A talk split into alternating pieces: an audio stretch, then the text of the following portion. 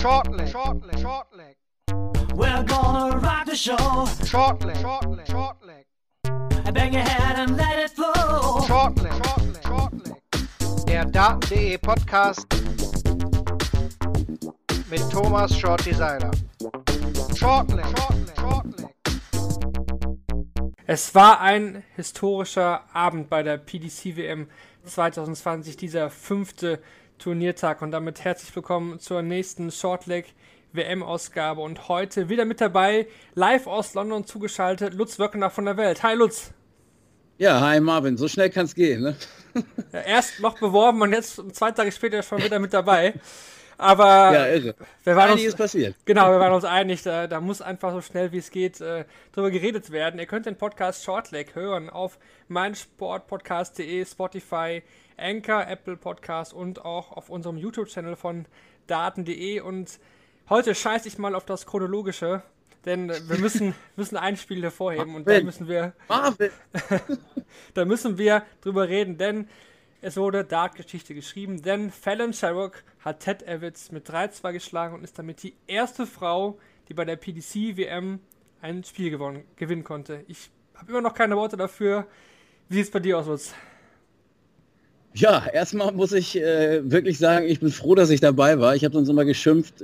Ich war schon das eine oder andere Mal hier in London dabei, dass ich noch nie einen neuen Data erlebt habe, aber äh, da heute dabei sein zu können, war schon echt geil. Und die Stimmung direkt im Ellipelli mitzu, mitzubekommen und aufzusaugen und mitzunehmen, ähm, das war schon was sehr, sehr Besonderes heute auf jeden Fall. Und ich denke, das ging allen so, die dabei waren und ja, ich komme mehr oder weniger noch von der Pressekonferenz, habe noch schnell meinen meinen Text abgeschickt und äh, ja, dachte, ich komme jetzt auch ein bisschen runter, aber jetzt sitze ich hier mit dir, ähm, was ja auch sehr schön ist. Und ich hatte ja nach dem letzten Mal auch schon gesagt, nach dem äh, Suzuki-Spiel äh, haben, haben äh, wir ja den Podcast aufgezeichnet. Das war so ein bisschen, hatte so ein bisschen was Therapeutisches.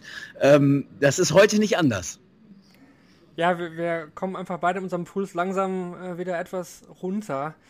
Ja, aber dieses Spiel hat- war einfach was so fesselnd. Ich meine, da- da war wieder so viel drin, man könnte wahrscheinlich schon wieder eine Stunde über dieses Spiel reden. Die Frage ist natürlich Ja. erstmal jetzt, ob Fallon Sherrock sich auch einen neuen Spitznamen suchen muss. Der History Maker ist ja leider äh, Brandon Dolan. Ich speise durcheinander, ich bin auch immer noch fertig. Ob sich Brandon Dolan einen neuen Spitznamen suchen muss, denn äh, Fallon Sherrock ist jetzt eigentlich der History Maker. Wow, ist, ist Ja. Wahnsinn.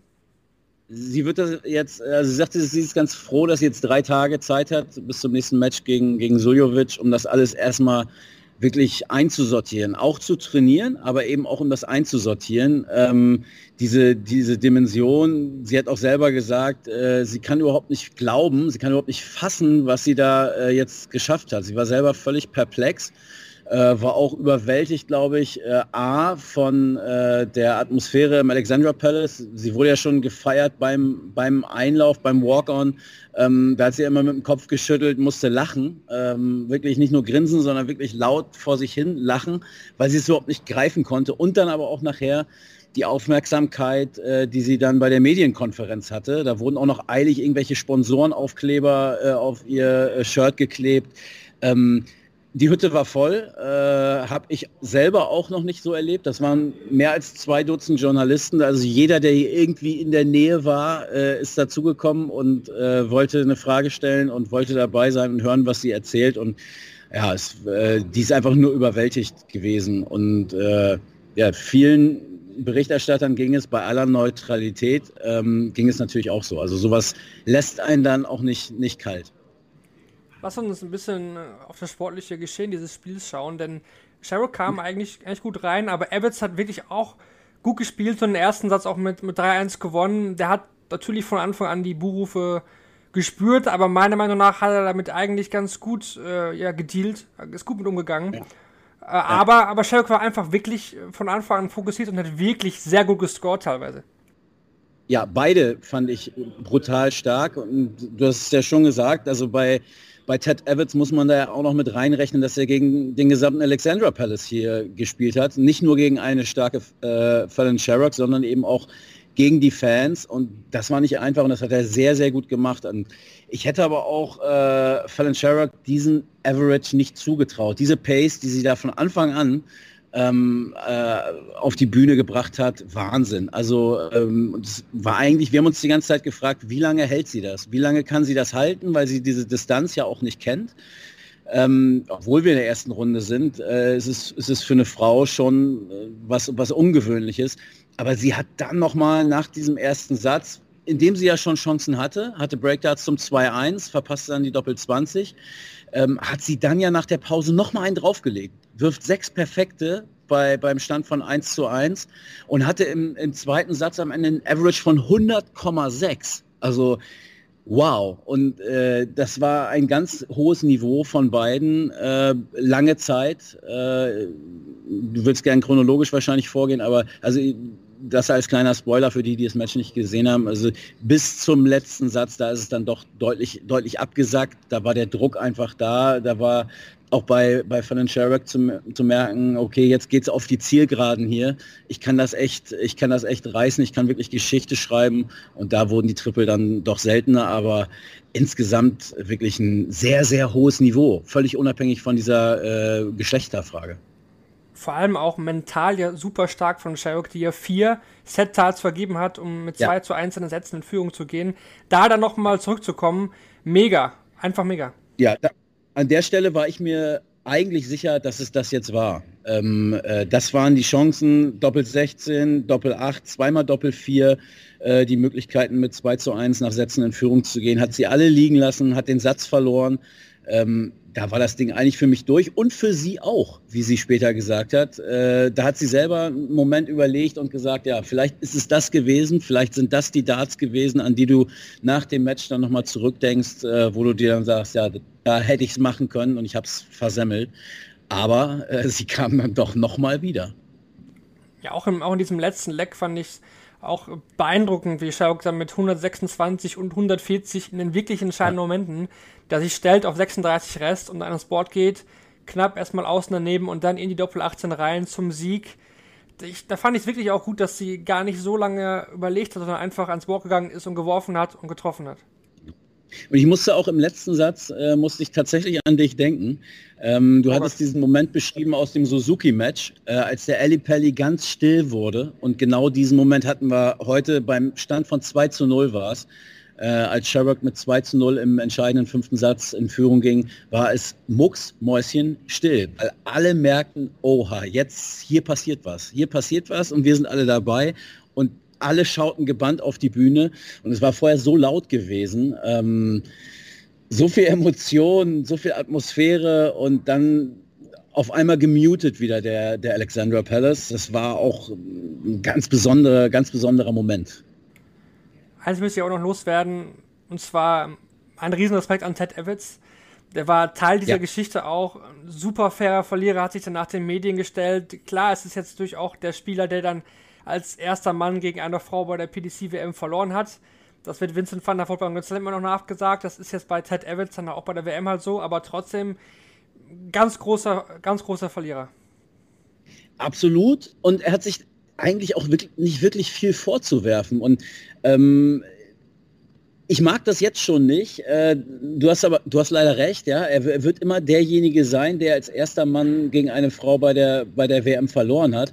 Aber er hat einfach gegen eine unfassbar starke Dartspielerin verloren. Er hat nicht gegen eine, gegen eine Frau verloren, das wird ihm überhaupt nicht gerecht, sondern er hat einfach gegen eine, wenn wir in die Statistiken reingehen, eine unfassbar starke Spielerin verloren und hat selber ein sehr, sehr gutes Match äh, abgeliefert. Also er hat sich da eigentlich, eigentlich hat er sich so gut wie gar nichts vorzuwerfen, finde ich.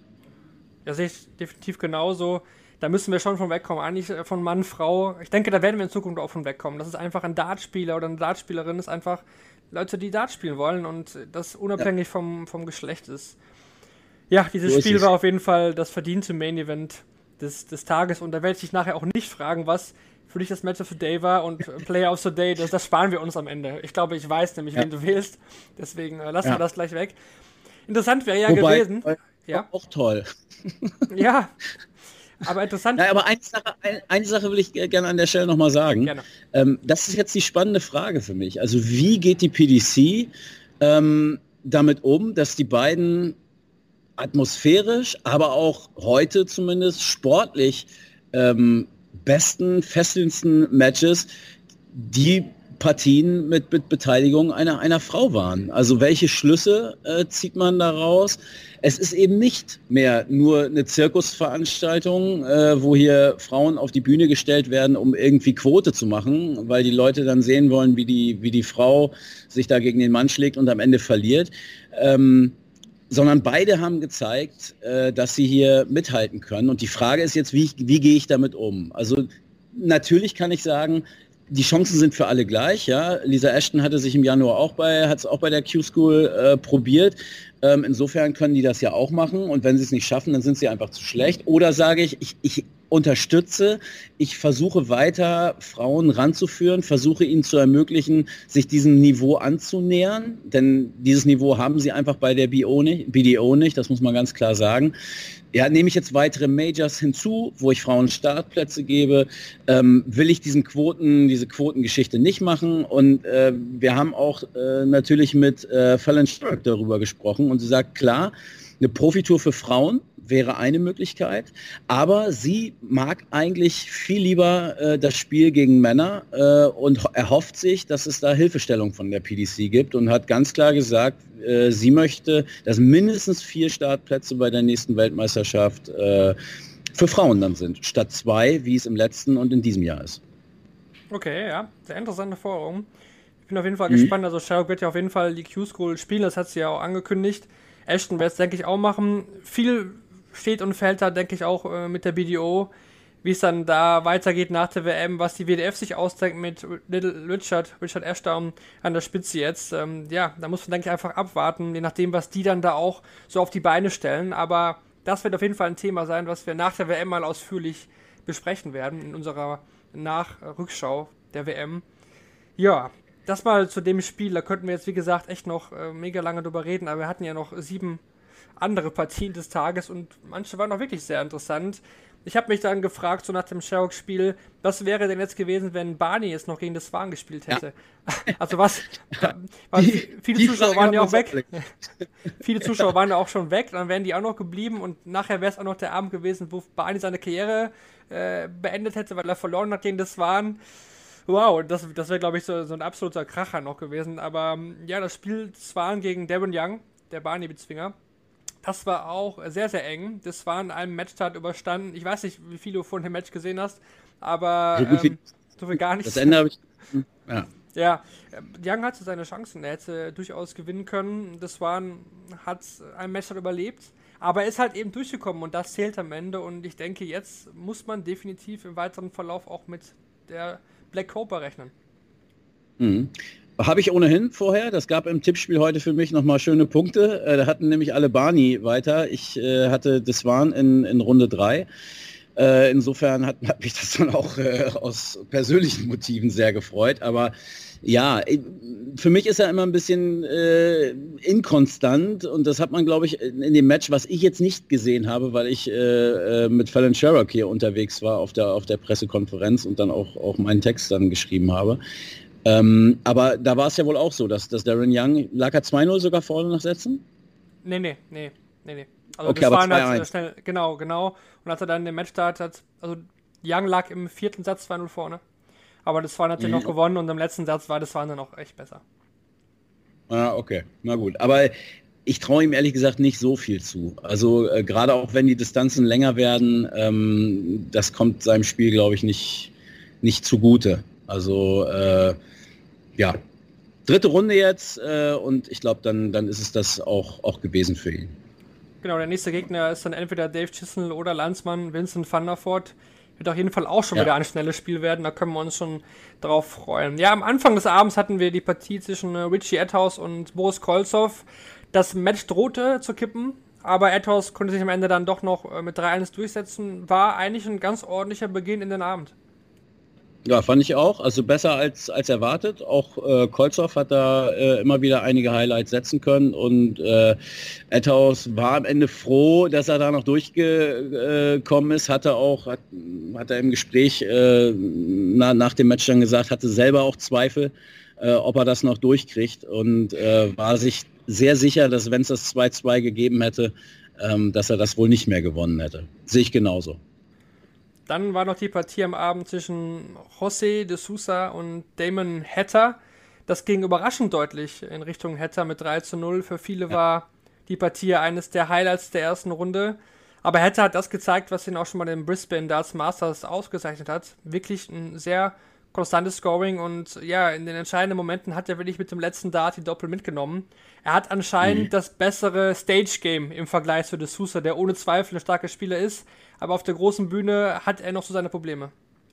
Ja, äh, hat sich das bestätigt, was man äh, be befürchtet hatte, was, was De Sousa betrifft. Und Hatter hat es ihm eigentlich vorgemacht. Diese Lockerheit, äh, die fehlt José De Sousa einfach auf, auf den großen Bühnen. Ähm, ich erinnere mich an die Szene nach dem, ich glaube nach dem ersten Satz war es, äh, da waren die Fernsehkameras dann auch schon, äh, schon, schon aus, beziehungsweise äh, in, in der Werbung. Er hat dann noch ein Crowdsurfing ähm, äh, so angedeutet, als wenn er da jetzt äh, von der Bühne springen würde. Hat sich mega gefreut, hatte auch so na, sieben, acht, zehn Leute waren es bestimmt äh, dabei, äh, da im, im, im VIP-Bereich, in, in dem Players-Bereich, äh, die ihn mega abgefeiert haben. Ähm, der hat einfach Spaß gehabt da oben. Das hat man ihm angemerkt äh, und De Sousa war genau das Gegenteil. Sehr, sehr verbissen, sehr mit sich selber beschäftigt, äh, grüblerisch, äh, viele Zweifel und ja, so kommt am Ende so ein 0-3 zustande, obwohl äh, der Portugiese ja wirklich äh, auf der Proto ein sehr, sehr starkes Jahr gespielt hat. Ja, dem hätte er definitiv eine richtig coole Socke. Er wird jetzt ja auch dann nach der WM die Q-School probieren. Hat dann gesagt, ja. wenn es mit der Tourkarte nicht klappt, wird er auf jeden Fall die Challenge Tour komplett mitnehmen, es dadurch versuchen und dann nochmal Q-School. Also er gibt sich quasi selbst drei Chancen jetzt zum Profi-Dasein.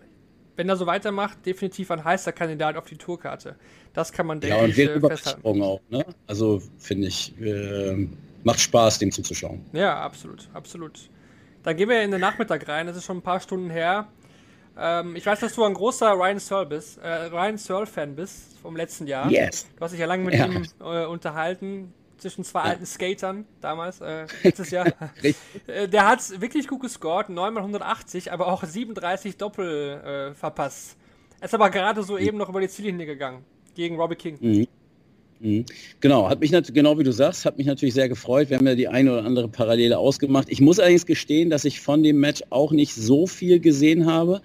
Ähm, ich habe dann auch nur die Statistiken lesen können, weil äh, Nico Kurz und äh, Gaga Clemens heute äh, dem Alexander Palace einen ähm, Besuch abgestattet haben und äh, sich dann auch nochmal Zeit für uns Medienvertreter genommen haben, ähm, mit Blick auf äh, den morgigen Tag oder den heutigen Tag, muss man ja äh, jetzt schon sagen. Ähm, ja, deswegen, also hat mich sehr gefreut, Ryan Searle. Vielleicht schafft er sogar noch eine Runde mehr. Äh, Würde ich, würd ich nicht ausschließen. Äh, ja. Gegen Steve West, äh, der ist der nächste Gegner von Ryan Searle. Und dann gab es ja. ein bisschen äh, Needle on Stage zwischen Christo Reyes und Lawrence Ilagan. Ja, im ersten Satz, da ähm, kam Reyes ganz gut rein, hat den Satz aber noch im Decider verloren. Beide ordentlich Double Trouble und dann wollte Ilagan mit ähm, Race abschlagen, Handshake geben. Das fand Race aber nicht so geil. Und äh, mhm. da, da, zu dem kam es nicht zum Handshake und ja, dann entwickelt sich so ein bisschen, ja, ein bisschen Needle halt on stage. Am Ende gewinnt aber Reyes, der noch einen 0 zu 2 Satzrückstand drehen konnte und am Ende hatten sich auch alle wieder lieb, kein Problem, aber ja, da war ein bisschen, ein bisschen Feuer auf der Bühne. Ja, Ilagan kam mir sowieso sehr, sehr aufgedreht vor. Also ich hatte ihn schon mal beim, beim World Cup gesehen, hatte den auch als sehr emotionalen Spieler in Erinnerung, aber heute hat er noch mal eine Schippe draufgelegt, fand ich. Äh, hat sich so ein bisschen selbst euphorisiert dann auch mit seiner 2 zu 0 Führung. Äh, ich weiß nicht, ob das vielleicht im Nachhinein ein bisschen too much war. Ähm, vielleicht hätte er das Spiel sonst auch nach Hause äh, gebracht, denn die, die Möglichkeit dazu war, war auf jeden Fall da. Ich fand, da hatte Reyes schon am, am am Rand der Niederlage. Das war eigentlich schon mehr oder weniger durch. Und ja, am Ende gab es dann das, das große Comeback des Spaniers. Nichtsdestotrotz traue ich Cristo Reyes nicht, nicht wirklich viel zu. Hat auch nicht so ein starkes Jahr äh, hinter sich. Nee, da, da bin ich eigentlich bei dir. Das war jetzt auch nicht so das Gelbe vom Ei, was Reyes da gespielt hat. Ja, und dann müssen wir noch über, ja, leider zwei österreichische Niederlagen reden. Mhm. Ja, Roy John Rodriguez 0 zu 3 gegen Noel Maliktem. Das war, ich will nicht sagen blutleer, aber es war schon nah dran, oder? Ja, und dann mit dem Walk-On, ne? sowas kriegst du dann am Ende des Tages natürlich um die Ohren gehauen, äh, mit der Sonnenbrille. Ähm, da musst du auch liefern. Äh, das war gar nichts und er lief hier nachher auch mit einer blutigen Hand und äh, durch die Gegend. Äh, also der muss so sauer gewesen sein, dass er nach dem Match, äh, ich weiß nicht, ob es eine, eine, Wand war oder was auch immer, auf jeden Fall war seine Hand und es war tatsächlich auch seine Wurfhand. Nicht wie damals Michael Smith im Finale, ähm, der sich ja die Hand gebrochen hatte, allerdings die linke Hand. Bei Robbie John war es tatsächlich seine Wurfhand. Also ähm, ein ganz skurriler Auftritt. Der kam ja auch in einigen Phasen des Matches ja nicht so ganz bei der Sache vor. Also ähm, wirkte teilweise apathisch, dann wieder hoch emotionalisiert. Sehr langsam ähm, gespielt. Genau, sehr langsam gespielt auch, ja. Also ein ganz, ganz seltsamer Auftritt äh, und ja, das 0-3 ist dann eigentlich nur die logische Konsequenz. Ja, Soran Lechbacher konnte es dann im nächsten Match leider nur teilweise besser machen. Hat mich eigentlich in den ersten Sätzen, beziehungsweise vor allem im ersten Satz überzeugt ja. gegen Christoph Ratajski. Ja. Mich hat er sogar überrascht, muss ich sagen. Nicht nur überzeugt, sondern das hätte ich auch so nicht gedacht. Ich dachte, dass Ratajski da relativ glatt durchgehen würde, aber er hat ihm da einen, einen harten Fight geliefert und kannst dir deinen deinen Kumpel äh, Kevin Barth vorstellen, äh, wie, der, wie der hier gelitten hat äh, im, ja. im Lerchbacher Trikot. Ja, war sogar mehr drin für ihn. Also muss man echt sagen, ja. hätte ich gar nicht gedacht. Aber Absolut, Ratalski war wirklich am Struggle zwischendurch, am Ende dann besser geworden. Und das könnte jetzt ja. beim Polen auch wirklich so eine Initialzündung auch wieder sein, so ein Match. Ja, ich hatte ihn letztes Jahr schon auf dem Zettel, äh, dachte, dass er da weit kommt. Da war so ein bisschen mein Geheimtipp. So geheim ist das jetzt alles in diesem Jahr sicherlich nicht mehr. Ist ja in 21 gesetzt. Ähm, aber genau, also äh, dann so hinten raus, wenn er das mitnehmen kann. Ähm, er hat, glaube ich, nicht, nicht das leichteste äh, Viertel erwischt, wenn ich das richtig in Erinnerung habe. Ich äh, gucke gerade mal äh, nochmal nach da warten, glaube ich, einige schwere Aufgaben. Ja, das, das könnte schon jetzt gegen äh, Nathan Espinel gehen. Genau, deswegen, ja, genau. Also das sind beides zwei Spieler, äh, die richtig weit kommen könnten ähm, und die jetzt dann ähm, relativ früh dann doch aufeinandertreffen. Aber wer das Match gewinnt, ähm, ich glaube, Gary Anderson wird es schwer haben dann in seinem Viertel gegen Espinel oder Ratajski. Aber jetzt blicke ich schon sehr weit nach vorne.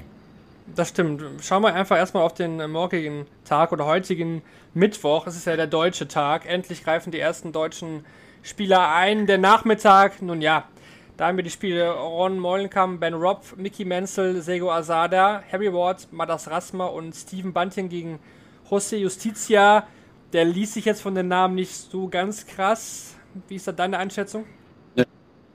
ja, ausschlafen, äh, wer möchte, äh, lieber nochmal sich im, im Real Life vielleicht irgendwo äh, Fallon Sherrock reinziehen.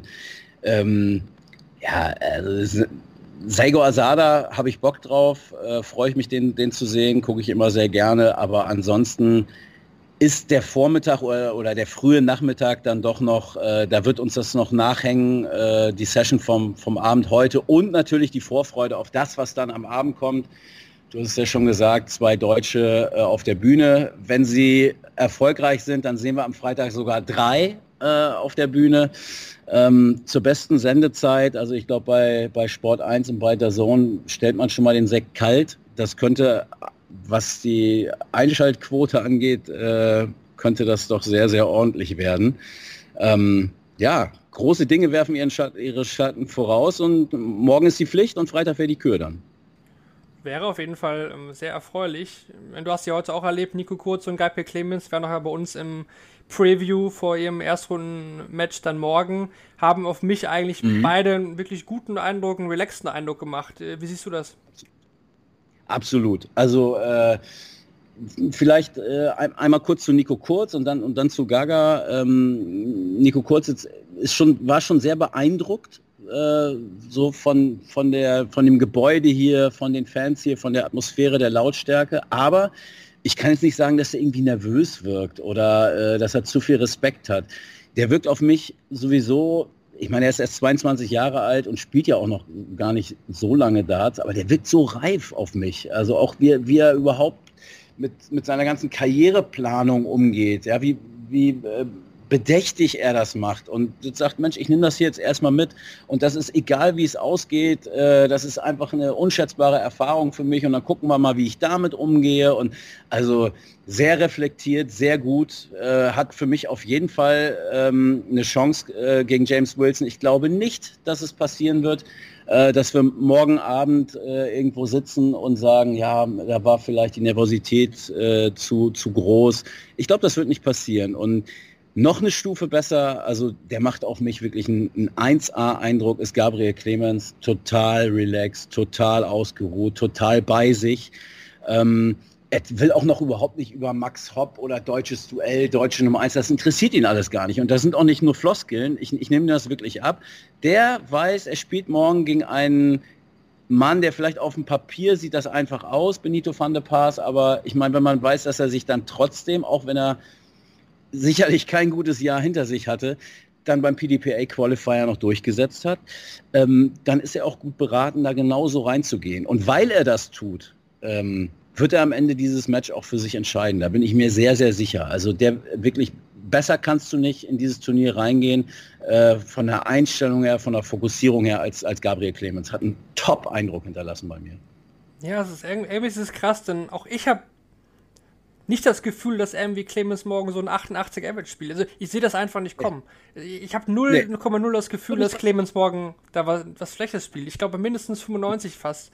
Habe ich einfach so ein Gefühl. Also ich glaube auch, dass das gegen Benito morgen oder heute, ja, je nachdem, wie man es jetzt äh, sehen will, wirklich auch ein gutes Match werden kann.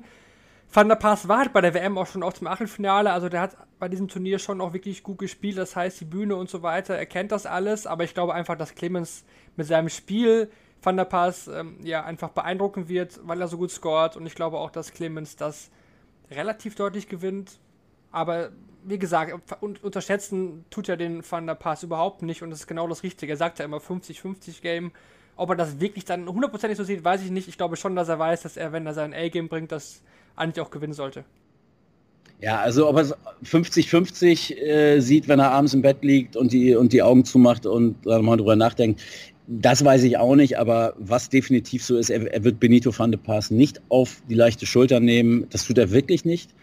Ähm, und ja, mit der Einstellung, wie gesagt, äh, gehe ich schwer davon aus, dass er, dass er ihn schlägt. Und wenn es einen Ausreißer gibt vom Average her, dann eher nach oben. Also äh, korrigiere mich, aber Ian White ist immer noch äh, ja, einzige im, Im, der einzige, der, der, der die 100 bislang geschafft hat. Mal sehen, warum wird, kann ja sein, dass es morgen äh, geknackt wird. Würde ich, würde ich nicht ausschließen. Nee, ich äh, definitiv auch nicht.